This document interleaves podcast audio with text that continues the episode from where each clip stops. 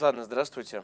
Здравствуйте. Сегодня хотел бы поговорить с вами э, на тему социологии, соцопросов, потому что такая для обывателей достаточно тема в то же время и непонятная, и интересная. Как считают, как респондентов выбирают. И первый же сразу вам вопрос. Вот вообще сегодня, в наше время, можно ли доверять соцопросам? И если можно доверять, то, то кому? Хороший вопрос, Алексей. Э, но постараюсь сейчас на первую часть вопроса ответить. Можно ли доверять? Э, здесь сложный вопрос на самом деле, потому что, во-первых, э, очень важный вопрос, кто проводит исследования. Если это аккредитованная структура социологическая, имеющая в своем штате профессиональных социологов, которые способны грамотно, правильно, без манипуляций задать вопрос, рассчитать выборку, то есть количество людей, которые необходимо опросить и так далее, то вопрос мы можем э, на языке социологов назвать репрезентативным, ну то есть тот, которому можно доверять. Э, с другой стороны, есть нюанс чисто социологический, потому что социология самая правильная, самая грамотная совершенно, она э, все равно это фотография общества. Вот здесь и сейчас, как градусник. Температуру сейчас померил, вот она на, на такую минуту сейчас. А общество динамично, и уже на следующий день что-то в обществе происходит, и представления совершенно другие. Поэтому вот это надо учитывать, что фотография э, это съемка вот здесь и сейчас в а моменте. Как, а как выбирается количество людей? Вот, допустим, мы с вами сидим, вот у нас центр исследований социологических, и вот мы такие, ну, опросим 100 человек, или у нас сегодня нет настроения, на улице плохая погода, опросим 50 человек. Uh-huh. Как выбирается вот количество респондентов, где у респондентов задавать им вопросы. Ведь мы же понимаем, что условно в элитном районе и в рабочем районе это совершенно две, два разных показателя будут. Если говорить о классическом опросе социологическом, то есть понятие выборки. Э, это понятие подчиняется статистическим законам. То есть совершенно не обязательно опрашивать все общество. Допустим, там 7 миллионов взрослого населения белорусского общества. Достаточно соблюсти пропорцию от этого общества. Она рассчитывается по определенной формуле. Это называется выборка. То есть, чтобы мы могли судить о мнении всего общества, достаточно опросить полторы тысячи человек. А, но она должна быть просчитана очень грамотно, очень правильно, опять-таки человеком, который умеет это делать. Я бы хотел вас спросить, вот такой, мне кажется, очень важный а, вопрос именно по э, социологическим исследованиям, да, особенно мы видим в последние годы, особенно Россия это коснулась, что появилось очень много каких-то чуть ли не самоназванных э, социологических центров, центров исследований, и ну, они откровенно делали такие манипулятивные соцопросы, в которых да, там, там 9 из 10 россиян прямо спят и видят, как придушить Владимира Путина. Uh-huh. Левада-центр, который иноагентом был признан, еще многие, кто-то закрылся. Вот э, все-таки заниматься соцопросами сегодня? Как правильно организовать эту работу, чтобы, вот, ну, условно говоря, не попасть под статью? Ну, здесь важно понимать цель социологического исследования – ангажированную социологию, ну, мы со счетов не сбросим, она всегда будет, потому что это интересы каких-то кругов, слоев, групп. Да? Ну, на ваш взгляд, перебью, она такая вот социология угу. ангажированная, манипулятивная, купленная за деньги, угу. она имеет место быть или нет? Потому что, как мне представляется, как правило, это просто цифры, нарисованные с потолка. Такое бывает, и это вполне имеет место быть. Э, тут важно им знать и понимать признаки, по которым можно отличить, фейковая это социология или данным можно доверять.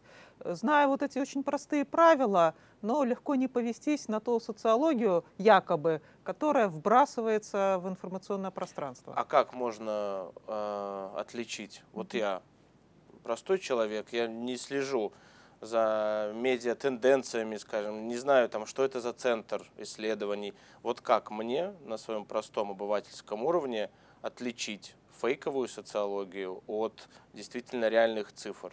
Ну, я бы назвала пять признаков главных э, фейковой социологии, то есть признаков того, что вас дурят. Э, и вбрасывают те цифры, которые, ну, возможно, и скорее всего не имеют под собой основы. Первое – а, ну, любое э, грамотное социологическое исследование всегда понятен э, исполнитель. То есть к вам, если на улице подходит интервьюер, он говорит, что я представляю такую-то организацию. То есть обязательно понятно, кто проводит. И это должна быть либо аккредитуемая структура, если мы говорим о Республике Беларусь, либо, если это законодательство другой страны, ну, более-менее известная социологическая структура. То есть первый признак э, понятная, известная исполнитель, кто проводит. А понятно, известный исполнитель угу. может ли допускать тоже какие-то вот манипуляции? Ну, как или правило, социологическая структура с именем, она дорожит своим именем и не будет допускать манипуляций.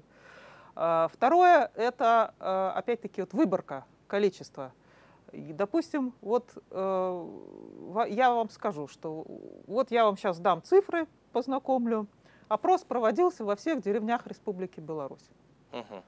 Как вы на это реагируете? Не очень хорошо. Почему? Ну, потому что нет определенного количества. Ну, что значит во всех деревнях? Это 100, 200, Совершенно 300 верно. деревень. Во-первых, нет количества, нет методики отбора. Каждая десятая, там, каждая пятая по численности населения. Ну, да, и, есть деревня на 20 человек, есть И, во-вторых, ни один социологический опрос, какую бы мы методику ни взяли, никогда не будет опрашивать все деревни. Ну, вообще, в принципе. То есть это сразу понятно, что манипуляция, и этот опрос, в принципе, не проводился. То есть это uh-huh. вопрос выборки. Либо третий признак – количество опрошенных. Например, мы слышим, мы опросили 30 тысяч населения, а вы просили полторы тысячи населения. Ну и кому верить? Понятно тем, кто просил больше. И этим пользуются онлайн-опросы, ну, ресурсы. Но, как я уже говорила, численность не означает качество в социологии. Важно соблюсти пропорцию. И если численность, пусть 100 тысяч человек, но это аудитория определенного, допустим, телеграм-канала, то она будет давать срез вот этого телеграм-канала. Это может быть полезное маркетинговое исследование, если мы изучаем запросы аудитории, но это никак нельзя применять ко всему обществу. Ну, смотрите, вот я очень часто вижу комментарии в интернете uh-huh. касаемо каких-то соцопросов о том, что, ну да, конечно, посчитали там 100 человек своих, да, чтобы uh-huh. получить нужный результат, а при этом, как вы сказали, 7 миллионов, да, да. белорусов, которые взрослое население, никто их не учитывал. И, мол, типа эти 100 совершенно не отражают э, реальную картину всей страны. Ну, скажем, там вопрос, если там uh-huh. об экономике, довольны ли вы состоянием белорусской экономики? Ну, 100 человек действительно мало, если мы говорим о всей стране. Репрезентативная выборка примерно полторы тысячи, 1600, две тысячи. И рассчитывается пропорционально от всех групп населения. То есть в эти полторы тысячи должно войти городское население, жители малых городов, сельское население, все возрастные группы, а, половозрастная структура, то есть мужчины женщины и так далее. То есть мы берем срез уменьшенный, как я говорю, выборка – это голограмма общества, когда на маленьком, э, скажем, маленькой части мы видим все общество. И еще один признак манипуляции, то, что вас э, дурят цифрами, это э, зачастую, когда манипуляция скрыта в вопросе. Вот этим пользуются, ну, скажем, недобросовестные социологи, угу. либо изначально манипулятивные. Ну, вот задам вам вопрос. Давно ли вы подвергались насилию? Нет, хочется верить. А вот э, как раз этот вопрос, он в любом варианте, да, давно, нет, недавно, ну, и да. то, и то является утверждением. Вот вам откровенная манипуляция. Ну, это тоже, то ли Левада-центр, я почему-то сейчас mm-hmm. вспомнил, лет пять назад. Там, по-моему, они проводили опрос, и, он, и там вопрос был сформулирован, насколько вы недовольны действиями президента России. То ну, есть, ну, тоже да, сразу понятно, что куда это. Хорошо, смотрите, но опросы сейчас очень популярны в соцсетях. Телеграм, Инстаграм, там постоянно опросы от чуть ли не какие мне себе ногти сделать, до каких-то очень таких серьезных политических, экономических. Там же вообще просто простор для того, чтобы, что называется, рисовать какие угодно цифры. Насколько вот эти вопросы в соцсетях могут быть действительно, скажем так, легитимными, или это тоже абсолютно просто инструмент э, манипуляции аудитории? Ну, я бы сказала, что все-таки, скорее всего, они не рисуют, а дают срез своей аудитории, своего канала. Но, э, скажем, легитимным или, как социологи говорят, репрезентативным, валидным опросом это назвать нельзя. И тут важно различать просто опрос и социологический опрос. В чем разница? Просто опрос. Ну, что вы предпочитаете, пиццу или отдых на южном берегу, берегу Минского моря? Это социологический опрос? Нет, потому что это ну, не отвечает ни одному из э, простейших правил социологического опроса, научности, там, валидности и так далее.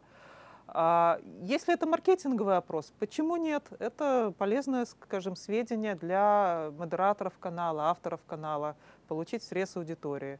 Но, а вот, кстати, из опросов я вот специально подготовила один из э, опросов последних в ЦИОМ. Э, с официального сайта угу. в ЦИОМ, да, за март, э, можете проверить, в объятиях Морфея называется опрос. Хорошее И вот, название. да, результаты опроса зачитаю. 51% россиян сообщили, что спят по ночам крепко, не просыпаясь. Каждый третий просыпается в бодром настроении. 30% э, с разной периодичностью смотрят толкование снов в сонниках и видят вещи и сны. Вот это э, данные крупнейшей социологической российской компании. Ну, Что вам думаю, да. дало это знание? Самый, самый, самый, самый острый вопрос для Российской Федерации за последние лет пять. Ну, что вам дало по ночам? это знание? Ну, ну так, к сведению. А это тоже делается с определенной целью, потому что контора, уважаемая очень угу. в социологическом мире, это ну, где-то доверие данным и приучение людей к социологии на безобидных опросах. Ну, ну, я понимаю в том числе, что и в принципе такой соцопрос может играть и определенную, скажем, политическую, экономическую роль половина россиян спит спокойно, все у них в порядке. Ну, я с этой стороны не смотрела, возможно.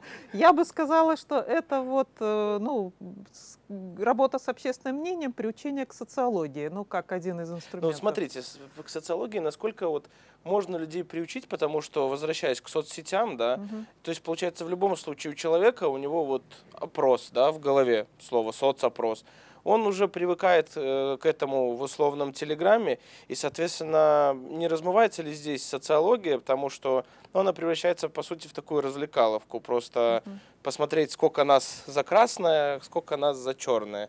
То есть, ну, где здесь все-таки вот это еще, можно ли спасти это вот научное зерно, скажем так, социологии, с учетом вот этой всей э, декоративной мишуры, которая благодаря соцсетям, интернету и СМИ вот уже облепила его. Очень глубокий больной вопрос. С одной стороны, несомненно, вот эти вал онлайн-опросов размывают социологию, обесценивают само слово социология, потому что это не есть социология. Это просто опросы, ну, в лучшем случае, э, маркетинговые. А, с другой стороны, развиваются сейчас инструменты цифровой социологии, когда опрос можно пройти онлайн. Но это, скажем, в перспективе, и на сегодняшний день нельзя пока обеспечить репрезентативный социологический э, полноценный опрос через онлайн-опрос. Ну, социологи очень к этому относятся скептически. Но за этим будущее, и это направление нужно развивать.